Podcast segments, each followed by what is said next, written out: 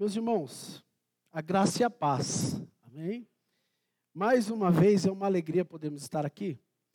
E como os irmãos estão vendo, nós, esse mês nós realizamos aniversário. Ficamos mais velhos. A Igreja Batista Boas Novas São Bernardo do Campo, ela faz 68 anos. E nós vamos, nós viemos uh, numa série de mensagens sobre o sermão né, do monte, o sermão da montanha. Mas nós vamos fazer uma pequena pausa por conta deste mês de aniversário. E nós vamos dar uma sequência numa série de mensagens sobre a carta às sete igrejas da Ásia. Que o Espírito Santo, meus irmãos, possa falar ao seu coração. Que o Deus Todo-Poderoso, o Senhor da igreja, o Senhor Jesus Cristo, possa ministrar ao seu coração durante essas, essas mensagens sobre ah, essas igrejas. Amém? Ah, nesta noite nós daremos uma introdução, o qual trabalharemos todo o capítulo 1. E é interessante nós falarmos é, sobre este tema, as sete igrejas da Ásia, porque dentro do livro de Apocalipse é um livro que eu tenho uma paixão uh, especial por ela. É um livro que me atrai muito e eu tenho um um carinho muito grande, porque ele fala de expressamente dois assuntos principais. O primeiro é a pessoa do Cristo glorificado. E o segundo é da igreja de Cristo. Então, meus irmãos, uh, o Cristo glorificado, ele, ele nada mais é do que o sonho de todo o cristão. Aquilo que João viu é, é o sonho de todo cristão genuinamente nascido de novo. De um dia poder ver o Cristo ressurreto em toda a sua glória, como foi cantado nessa música. Porém, meus irmãos, no livro de Apocalipse, há dois fatores que contribuem para que muitos cristãos evitem de ler esse livro. O primeiro é que a ideia de que ele é um livro selado, que trata de coisas encobertas, ele impede muitos irmãos até de ler sobre este livro. Mas, na verdade, o livro de Apocalipse é completamente o oposto disso. Apocalipse significa tirar o véu, descobrir, revelar o que estava escondido. É como se Deus tirasse o véu daquilo que estava escondido e agora está revelado, é revelado a todo o todo ser humano. Por isso a profecia deste livro, que está lá no capítulo 22, no finalzinho, lá no verso 10, ele diz que esse livro não deveria ser selado, porque o tempo já estaria próximo. Então, essa é a primeira ideia, de que é um livro selado, de que há muitos enigmas e muita dificuldade para se ler. E também a segunda ideia, meus irmãos, é que as pessoas não leem esse livro, porque elas têm ideia de que é um livro que fala apenas de catástrofes, de caos. E, infelizmente, a palavra Apocalipse tem esse significado hoje. Apocalipse nos dias de hoje tornou-se sinônimo de tragédia. Porém, Apocalipse não significa tragédia, caos. Apocalipse não fala de tragédia, de caos, de desgraça, de morte. Mas Apocalipse ele fala do plano vitorioso, de um plano triunfante de Cristo em seu estado glorioso. E também fala de sua igreja, que está sob total cuidado e controle desse Cristo. Por isso que o tema dessa mensagem é o Cristo glorificado e a igreja. O tema desta introdução. A palavra Apocalipse, como eu já disse, significa descoberta, retirar o véu. E esta revelação que Deus dá a João não é uma especulação humana, é a palavra de Deus, testemunho fiel de Deus, como diz no verso 2, que revela o plano vitorioso desse Cristo, o plano triunfante sobre a meretriz, sobre a besta, sobre o falso profeta, sobre o grande dragão, sobre os incrédulos e sobre a morte. E o livro de Apocalipse, meus irmãos, também mostram é, que o último capítulo de toda essa história de Deus, de todo o planejamento de Deus na história humana, de toda a consumação, ela não será de tragédia, não será de desgraça, mas será de uma vitória maravilhosa do Cordeiro de Deus sobre os reis, sobre os homens, sobre as terras, sobre os senhores. Que sim, meus irmãos, haverá um final feliz.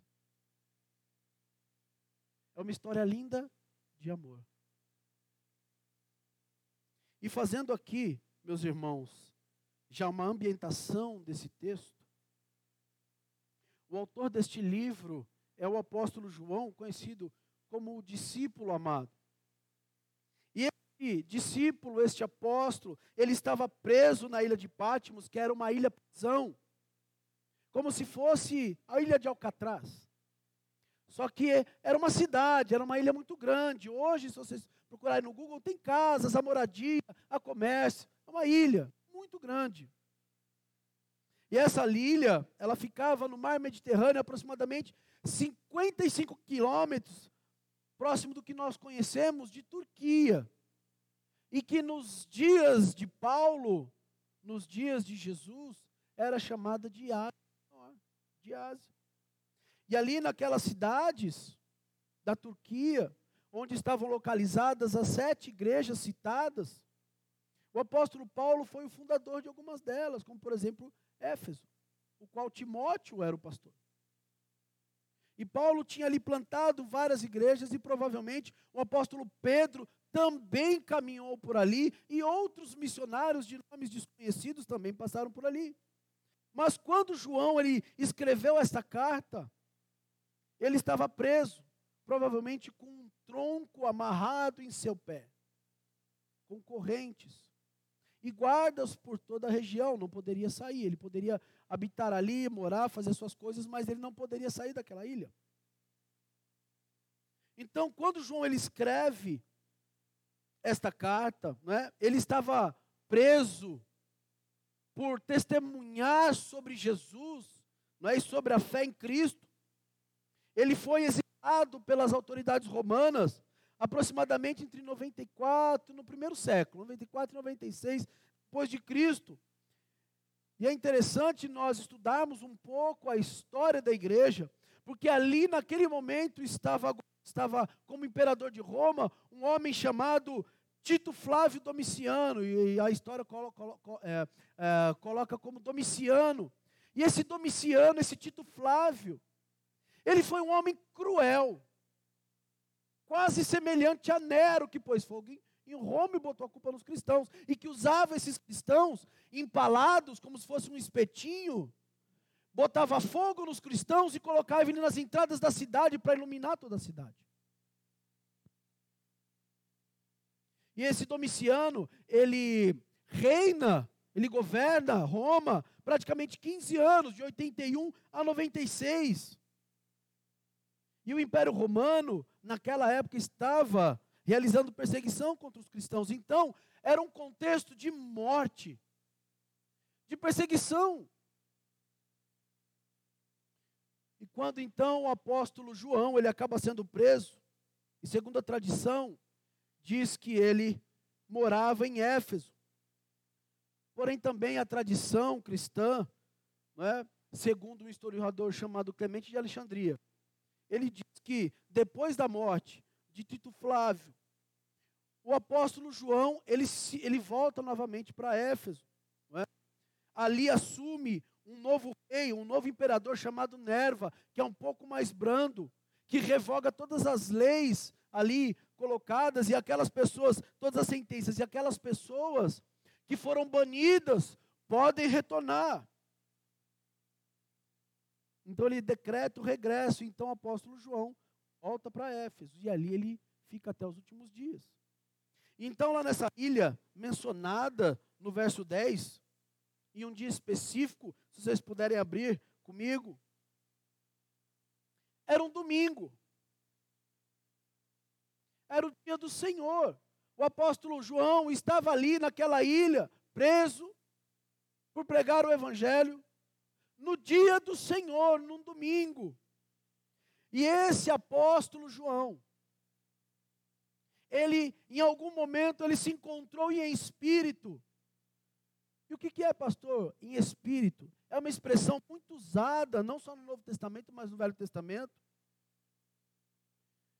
Que quer dizer um fenômeno em que a pessoa é levada em espírito à presença de Deus. Onde aquelas realidades que acontecem passam a ser visíveis, audíveis, são reais para aquele que está nesse estado. E a partir então do verso 11, ele diz que tem uma, ele diz que vê que, que ali acontece uma aparição e que ele vê o Cristo em toda a sua glória. Que ele deveria, é passado para ele então uma responsabilidade.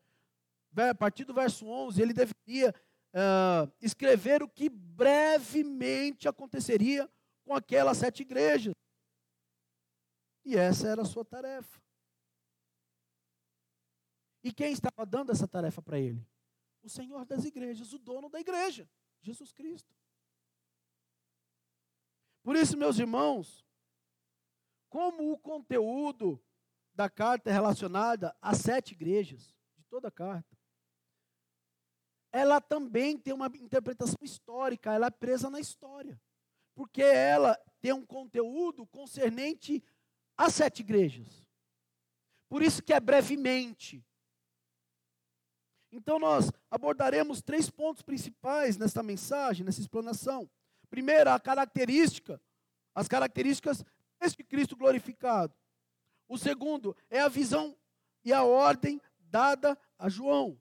E o terceiro e último ponto, a eternidade de Jesus e seu poder sobre as forças do mal.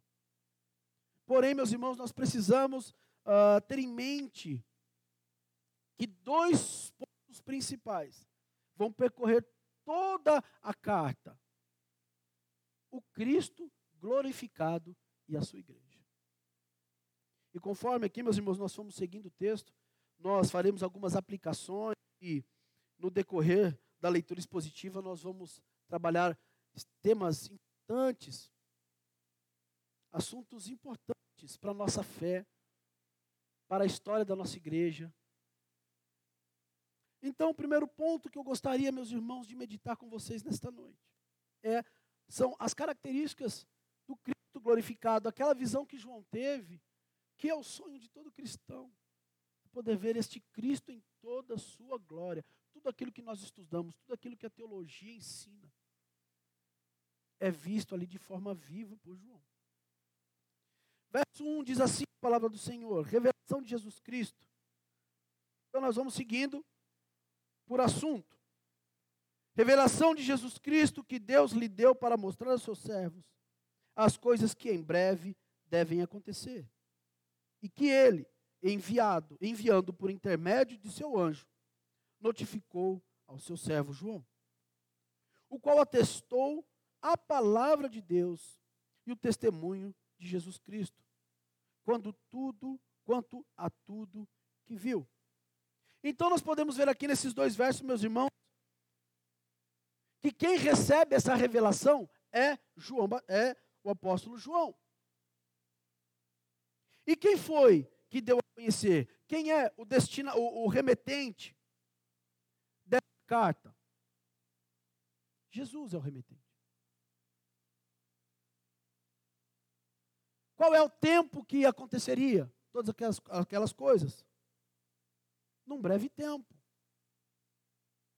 Então, Jesus é o remetente, as igrejas são os destinatários. Isso é típico de uma correspondência, de uma carta.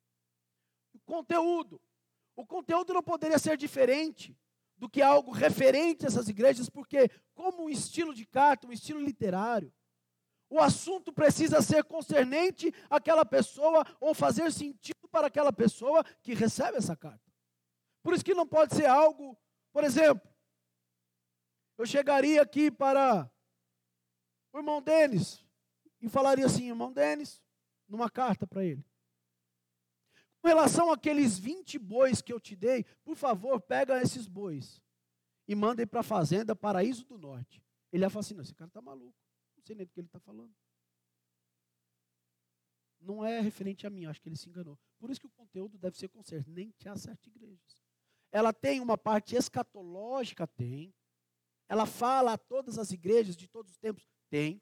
Mas ela também é ligada à história. O próprio Jesus é o remetente, o destinatário é a igreja. E o intermediário, o que deveria trazer esta mensagem, é o apóstolo João. E isto aconteceria num futuro imediato.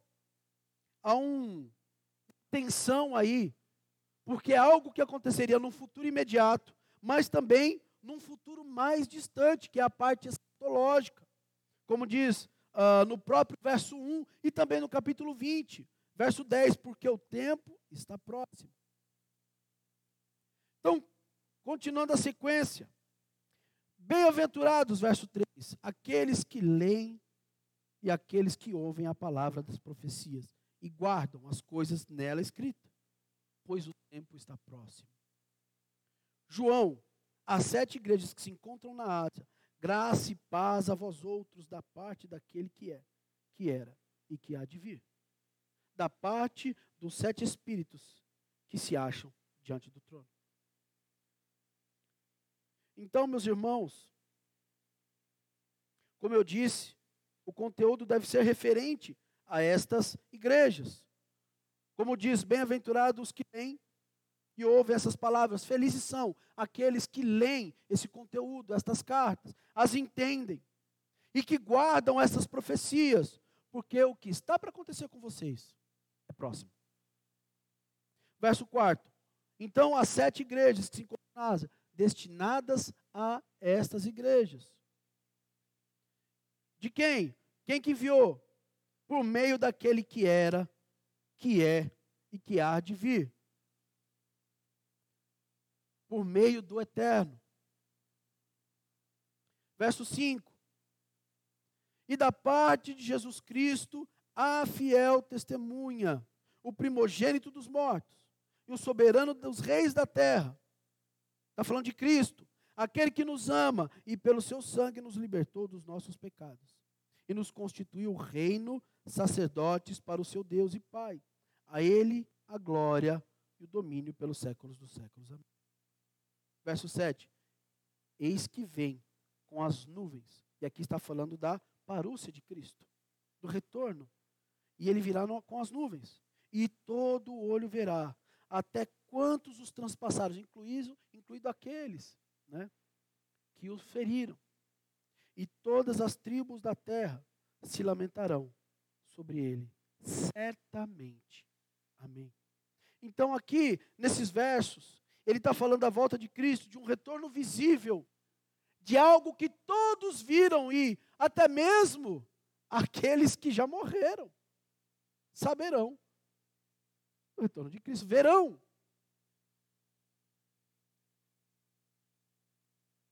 E então, quando Cristo retornar e formos tomados, e todos estivermos ali diante do trono da graça de Deus, ele diz: e eles se lamentarão.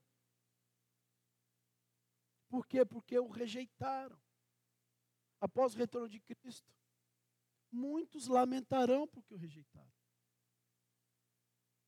Porque haverá um julgamento porque haverá uma atribuição, uma retribuição para cada pessoa. Então ele continua dizendo: Eu sou o Alfa, o Ômega, verso 8. Diz o Senhor Deus, aquele que é, que era e que há de vir, novamente, o Todo-Poderoso.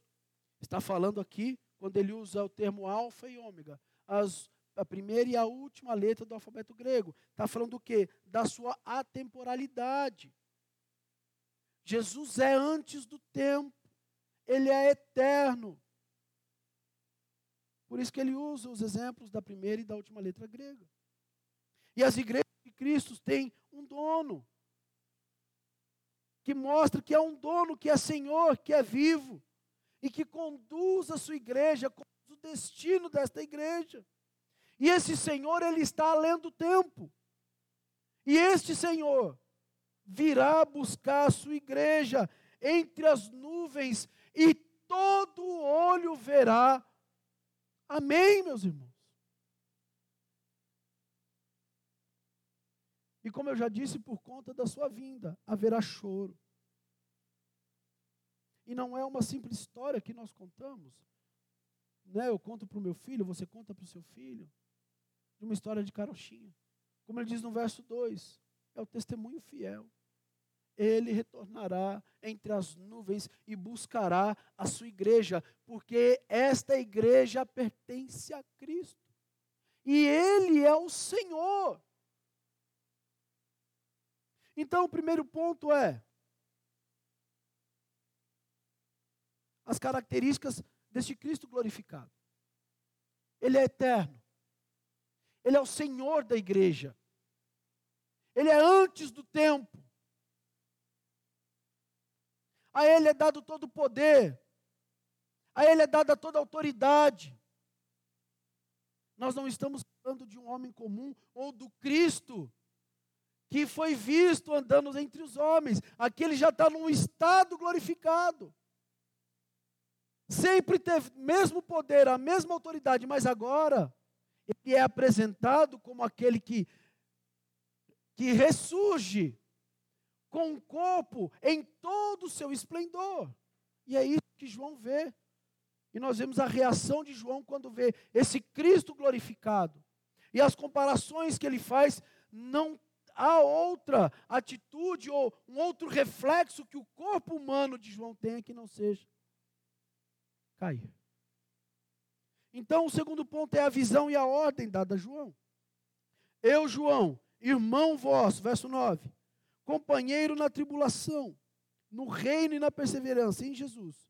Achei-me na ilha chamada Patmos. Qual motivo? Por causa da palavra de Deus e do seu testemunho. Então, ele não estava preso por nenhum motivo que não seja a pregação do evangelho. Ele estava preso por um motivo genuíno, justo. Verso 10. Achei-me em espírito no dia do Senhor, e ouvi por detrás de mim grande voz como de trombeta, dizendo: O que vês? Escreve em livro e manda a sete igrejas: Éfeso, Esmirna, Pérgamo, Tiatira, Sardes, Filadélfia e Laodiceia. E então a sua tarefa, meus irmãos, foi o quê? Registrar esse conteúdo. E tudo que dali em diante viria. Verso 12: Voltei-me para ver com quem falava. E voltado, vi sete candeeiros de ouro. Verso 13. E no meio dos candeeiros, um semelhante ao filho do homem, com vestes talares e cingido, à altura do peito, como uma cintura de ouro. Então, o que, que João aqui, meus irmãos, ele Ele se vira, é? esperando ver de quem era aquela voz. E quando ele se vira, ele vê sete candeeiros de ouro. E talvez, meus irmãos, você não dê muita importância para esses sete candeeiros. Mas a gente vai ver que no verso 20, ele explica quem são. E quais são os significados desses sete candeeiros? Isso tem a ver, meus irmãos, com o templo com o tabernáculo, que originalmente é sensacional isso, quando ele vê esses sete candeeiros. No templo havia um candeeiro. E a função do candeeiro no, no Velho Testamento era de iluminar a passagem do sumo sacerdote. para que ele pudesse entrar no Santo dos Santos. Por isso que depois ele vai explicar que os sete candeeiros são as sete igrejas. Qual é a função da igreja? De iluminar. Por isso que o Velho Testamento ele é repleto de linguagens do templo. Né? O, o, o, essa carta de Apocalipse. E para João, não era estranho. Ele, ele compreendia. Quê? Porque todo o linguajar do Velho Testamento para ele era natural. E esses símbolos também não serão estranhos para nós, porque nós também temos um certo uma familiaridade com o Antigo Testamento. Então, um candelabro, como eu disse, era a figura de uma árvore com sete galhos. E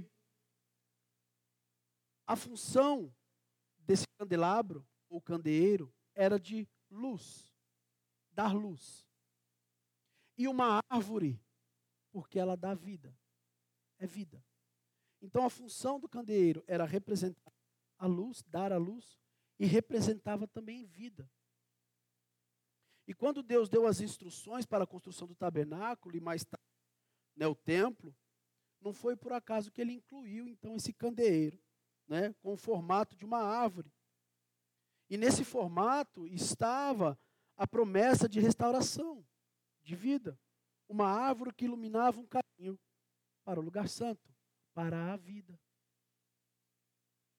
E João explica, como eu disse aqui no verso 20, quem é o candeeiro? É a igreja que ilumina o mundo em direção ao lugar santo, ao lugar da presença de Deus, que é a pessoa de Cristo. Sim, meus irmãos, está falando da igreja, de mim, de você. A igreja fazendo o papel do candelabro no lugar santo, a, né, a sombra do tabernáculo. Por isso, a nossa função é de brilhar. Jesus há muito vinha falando isso. Vós sois a luz do mundo. Não se pode esconder a cidade edificada sobre um monte, nem uma candeia colocada debaixo de um alqueire. Esta é a função da igreja, de iluminar o mundo em direção à vida que é Cristo. Por isso nós não podemos deixar de brilhar. Não se pode esconder a vida. Não se pode esconder a luz debaixo do, do colchão. A função da igreja, a minha função, a sua função, é de ser luz onde nós estejamos. Amém, meus irmãos? Por isso Jesus diz em Mateus 5: Assim brilhe também a vossa luz diante dos homens, para que vejam as vossas boas obras e glorifique o vosso Deus. Assim vejam as vossas boas obras e sejam direcionados a Deus. Então, o verso 13, continuando, diz: Com vestes talares e cingido, altura do peito, como a cinta de ouro. Este homem de vestes talares estava né, com a cinta. É o que? É a roupa, o vestuário do sumo sacerdote. À luz do Velho Testamento, Jesus é o nosso sumo sacerdote. É o que ofereceu o sacrifício, é aquele que nos que fez que nos ligou à presença de Deus. Por isso que ele estava com a roupa e o seu cinto de ouro, representando o sumo sacerdote. E quem poderia entrar no Santo dos Santos para fazer o sacrifício? Apenas o sumo sacerdote. Apenas Cristo. Verso 14. E então ele começa a dar características deste Cristo glorificado. A sua cabeça e cabelos eram brancos, como a lã, como neve. Os olhos como chama de fogo, os pés semelhante ao bronze polido, como que refinado numa fornalha, a voz como voz de muitas águas. Todas as comparações, meus irmãos, estão retratando do poder de Cristo, de quem ele de fato é. Por isso que ele fala, cabelos brancos, dando a conotação de sabedoria. Os pés, a conotação de glória, de majestade. A sua voz, não é? Como, é, é, é como aquele que tem em sua boca a palavra da vida, aquele que fala, aquele que tem o governo, aquele que direciona, aquele que tem como uh, premissa autoridade, como voz de muitas águas. Verso 16: Tinha na mão direita sete estrelas, e da boca saía-lhe uma, uma afiada espada de dois gumes, e o seu rosto brilhava como o sol na sua força. E nesta, nesses versos, descreve aqui o Cristo glorificado. E também são ah, símbolos retirados do Velho Testamento, do Antigo Testamento. Daniel, capítulo 13, capítulo 7, verso 13, por exemplo, retrata como o filho do homem, como digno. Né? A túnica é a faixa de ouro, os cabelos brancos como sabedoria, como sábio, com grande discernimento para julgar, com santidade, com justiça.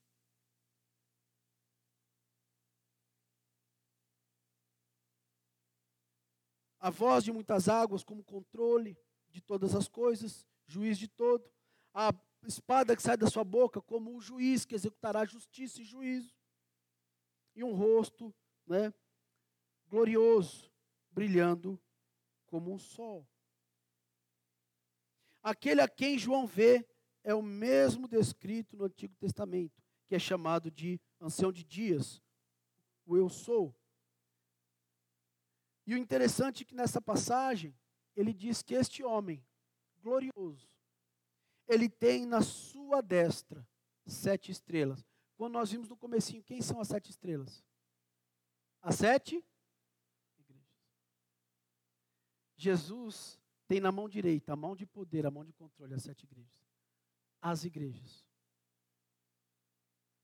Ele tem a sua destra poderosa o controle de toda a igreja. E ele fala de sete estrelas. Quem são as sete estrelas? são uh, os anjos da igreja, ou os pastores, ou os líderes representados ali na igreja. Está lá, verso 20. Esses versos nos ensinam que Deus tem em suas mãos não só as igrejas, mas também tem em suas mãos os pastores. Os pastores pertencem a Cristo. As igrejas pertencem a Cristo e ele os tem em suas mãos para conduzi-los, para colocá-los, para movimentá-los. Da mesma forma, ele tem em sua destra as igrejas, para cuidar, para movimentar, para agir, para permitir, para não permitir, porque Ele é o Senhor da igreja, Ele é o Senhor dos pastores, Ele é o Senhor das ovelhas, Ele é o Senhor da história. Nada foge ao seu controle. E ao mesmo tempo que isso nos dá alegria de saber que o meu redentor, que o seu redentor, ele é vivo, ele é Senhor. Por mais que as pessoas, que o mundo, que o sistema diga ao contrário, que muitas vezes a nossa vida né, de dificuldades nos, nos enganem, nos inclinem para um pensamento completamente equivocado. Ele é Senhor da igreja, Ele é o teu Senhor, Ele cuida da tua igreja, Ele cuida individualmente de cada um de vocês. Porque esse Senhor, esse Cristo glorificado, é Deus. O apóstolo João, ele tem o privilégio de ver este Cristo em toda a sua glória. E então ele começa a descrevê-lo com símbolos relacionados ao Velho Testamento para dar essa conotação, que muitas vezes é até mesmo difícil de se escrever. A visão gloriosa que ele teve.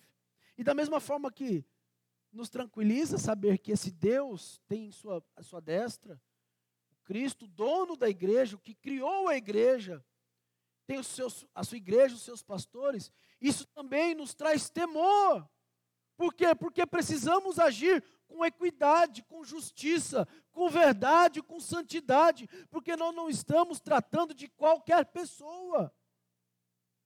Nós não estamos falando de Buda, nós estamos falando de Gandhi, nós não estamos falando de Ed René, nós não estamos falando de nenhum líder religioso, nós estamos falando do Senhor do universo, que é antes do tempo, que tem a sua destra a igreja, que tem a sua destra a nossa vida, e que conduz a história da igreja. Aí você olha para o sistema, para o mundo, você se desespera, mas quando você olha para Cristo, você encontra segurança. Isso nos dá temor de saber que precisamos agir com verdade, com temor, com reverência, porque não é qualquer um. Muitos brincam com a igreja, muitos pastores brincam com a igreja. Essa semana eu recebi, infelizmente, com tristeza, de um membro de uma outra igreja, de uma outra denominação muito conhecida, o vídeo de um pastor, eu não ia nem falar aqui, de um vídeo de um pastor mandando um, atos obscenos para uma irmã, uma jovem de uma igreja, da, da igreja, uma ovelha de 15 anos. E acabou, arrebentou com a igreja. Aí os irmãos levantaram a capivara do, do abençoado para não falar outra coisa. O cara, mais de 20 anos fazia isso. Só que era tão bom de lábia, tão eloquente, que ele sempre se safava. Mas não há nada oculto que não seja revelado. Não está brincando com qualquer coisa. Ele não está brincando com o brinquedo do filho dele. Está brincando com a igreja de Cristo. É brincar com a noiva de alguém. E principalmente de um Deus, de um Senhor, que é zeloso e a mesma forma, quando a igreja brinca com o pastor, ou com os pastores, ou com a liderança, ou com qualquer pessoa. Todos nós prestaremos conta, porque está brincando com a noiva. E é esta seriedade que eu quero trazer para vocês. Está falando de um Cristo, de um Senhor, que é zeloso, mas que é justo também. Isso nos traz temor, porque nós sabemos que somos supervisionados por esse Deus. Por isso, meu irmão, minha irmã, aquilo que te vier à mão, aquilo que Cristo lhe permitir que te chegue à mão, faça com amor, com zelo, com alegria, com dedicação, que não seja com fardo. Porque nós estamos aqui nessa sociedade, inseridos na rotina, no dia a dia, às vezes nós perdemos essa de que a igreja é algo sério. Nós completamos 68 anos.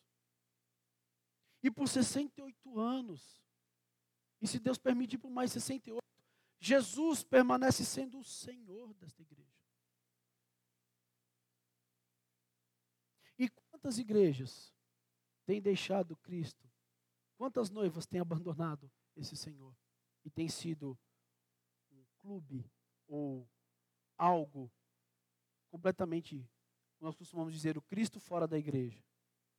Mas pela graça de Deus, esse Senhor que tem a igreja em suas mãos, por 60 anos tem conduzido a vida dos irmãos e os pastores que aqui tiveram, e os irmãos que aqui se assentaram, e o evangelho pregado por 68 anos. Isso é motivo de alegria, saber que temos sido cuidados por Cristo por 68 anos, de forma peculiar, amorosa. porque é, é a sua noiva. E último ponto: eternidade de Jesus, o seu poder sobre as forças do mal. Olha o verso 17. E então, como uma reação à glória de Cristo, vendo, João vendo, ele em suas mãos os sete candeeiros e, os, e as sete estrelas, quer dizer, os pastores e as igrejas, ele diz: Quando vi, caí aos seus pés como morto extasiado, provavelmente. Porém, ele pôs sobre mim a sua mão direita, dizendo: Não temas.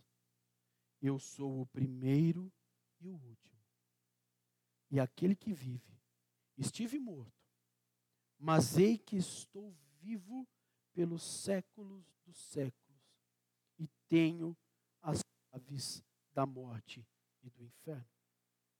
Meus irmãos, a reação de João, como eu já disse no início, não poderia ser diferente do que cair, provavelmente ali como se estivesse morrendo, esmorecendo.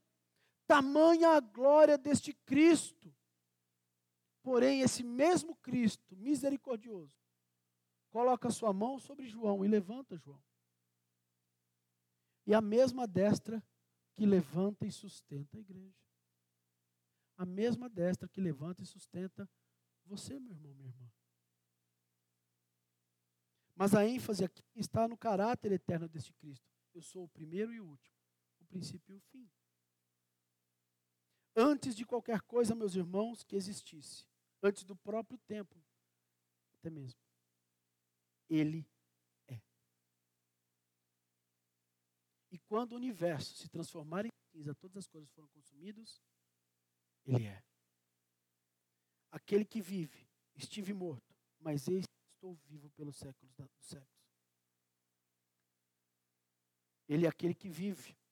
E no Antigo Testamento, um dos títulos regulares usados para Deus é Elohim Raim, o Deus vivo.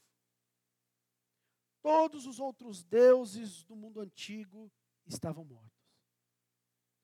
Os deuses eram criações humanas.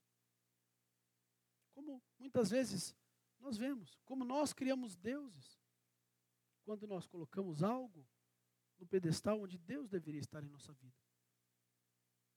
Quando deixamos de colocar Deus como prioridade e passamos a adorar mais aquela, aquele, aquela pessoa ou aquele bem ou aquele aquilo que nós com tanto suor conquistamos, passando a ser um Deus na nossa vida. Mas ele diz que estou vivo pelos séculos dos séculos. Não há um outro Deus a não ser Elohim. E todos os homens, como eu já disse, notáveis na história, estão mortos. Darwin, Voltaire, Stephen Hawking, Einstein, Buda, Gandhi. Isso mostra o quê? vivo pelos séculos dos séculos. Que tudo vai passar. As pessoas vão passar. Homens notáveis vão se levantar. Mas Ele é acima de todas as coisas. Ele vive para sempre. O homem vai se levantar, vai colocar teorias, criar coisas, a ciência vai se multiplicar. Só que esse homem vai partir, vai prestar conta. Isto mostra a característica eterna, atemporal e soberana de Cristo. E quando ele diz, possuo a chave, significa eu tenho poder e autoridade sobre a morte, sobre o inferno. Jesus ele tem todo poder e autoridade, é ele quem decide quem vive e quem morre. Ele tem a chave. É Ele que decide.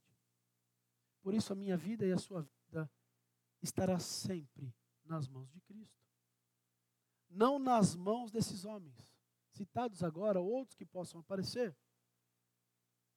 Mas é interessante que o livro de Apocalipse, ele personifica a morte e o Hades, né? Quando lá no capítulo 6, capítulo 20, fala que a morte e o Hades será lançado no lago de fogo. Né? Ele coloca aqui a morte como um estado e o Hades como um lugar. Porque ele, ele cita, você pode usar até no, no, no hebraico, né? O, o Hades como o mundo dos mortos, ou o Seol.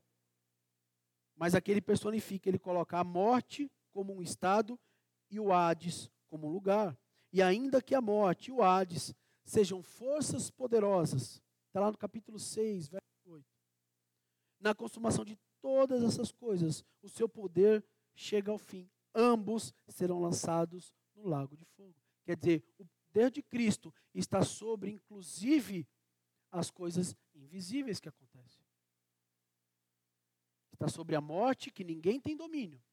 Que o médico tenta, tenta, tenta, né? Dá apenas um ativo. Muitos procuram, né? Formas de viver mais. Muitos, não, é, não que nós não devemos nos cuidar, mas isso é uma corrida, né? Que a ciência tem tentado realizar até os dias de hoje e não sai do lugar. Que independente de qualquer coisa, é o que Cristo está dizendo. Eu tenho a chave da morte e do Hades. Sou eu que determino quem sobe, quem desce, quem vive quem morre. E no final de tudo, tanto a morte quanto o Hades, as duas serão lançadas no fogo. Verso 19: Escreve, pois, as coisas que viste, e as que são, e as que hão de acontecer depois destas.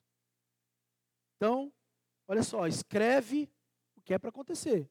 Os, as coisas que viste, e as que são, e as que hão de acontecer depois destas. Todo, tudo aquilo que ele estaria revelando. Verso 20. Quanto ao mistério lá atrás, das sete estrelas que viste na minha mão direita, e os sete candeeiros, as sete estrelas são os anjos das sete igrejas, os pastores, os líderes das igrejas. E os sete candeeiros são as sete igrejas. Aqui Jesus está esclarecendo que são as sete igrejas, as sete estrelas que estão em suas mãos, como nós já falamos. Por isso, meu irmão, para concluir, minha irmã, que me ouve, tanto aqui como pela rede social dando essa breve introdução de quem estava falando, para quem era esta carta. O poder e a soberania desse Cristo glorificado que João vê. Esse Senhor que tem em suas mãos todo o controle, meu irmão, minha irmã. De todos os homens, mas ele cita especificamente a igreja e os pastores, os líderes. Jesus é o Senhor da IBBN em São Bernardo do Campo e Ele é Senhor de seus membros, Ele é Senhor dos pastores, Ele é Senhor dos líderes e Ele é Senhor de todos aqueles que adentrarem neste lugar. E neste trajeto de 68 anos, foi Ele quem conduziu todas as coisas, com o seu poder, com a sua mão direita, com a sua destra poderosa. E Ele conduzirá, meu irmão, minha irmã, até a sua volta. Por isso nós adoramos esse Deus, que é glorioso, que é fascinante, que é Senhor. E que você possa, durante essa semana, semana meditar sobre a pessoa de Cristo, porque não é qualquer pessoa. A igreja não é qualquer lugar de evento. Nós estamos falando da noiva desse Senhor que é glorioso. Que quando João viu não suportou. Que quando vai fazer, foi fazer pacto com Abraão, com Moisés, havia uma teofania, ou era uma tocha, ou você vai olhar pela pedra, porque era tão grande que se eles vissem a glória de Deus, eles ali morreriam. Este é o nosso Deus que servimos, que nos chamou que nos escolheu e que é acima de todos os nossos problemas, de todas as nossas dificuldades. Por isso eu quero convidar você, irmão, minha irmã, a baixar a cabeça e fechar os teus olhos e fazer uma oração. Eu quero convidar você, meu querido, minha querida, a colocar diante de Deus o seu coração e peça para que o Espírito Santo, em nome de Jesus, possa emplacar esta verdade, estas verdades no teu coração. Senhor Deus, em nome de Jesus, eu quero colocar diante de Ti a vida dos meus irmãos. Pai, que o Teu Espírito Santo possa falar ao coração deles ainda nesta semana. Que eles possam, Senhor Deus, ter a compreensão da Tua glória, do Teu amor, e de um Deus tão tremendo, porém, que se preocupa comigo e com meu irmão e minha irmã. Um Deus tão glorioso que se encaixa perfeitamente dentro dos nossos corações. Um Senhor que cuida, um Senhor zeloso, um Senhor que não se deixa escarnecer, um Senhor justo. Que isso possa, Senhor Deus, nos animar, nos fortalecer e trazer o temor necessário. Esse é o meu pedido e a minha oração, Senhor. Em nome de Jesus. Amém. Amém, meus irmãos?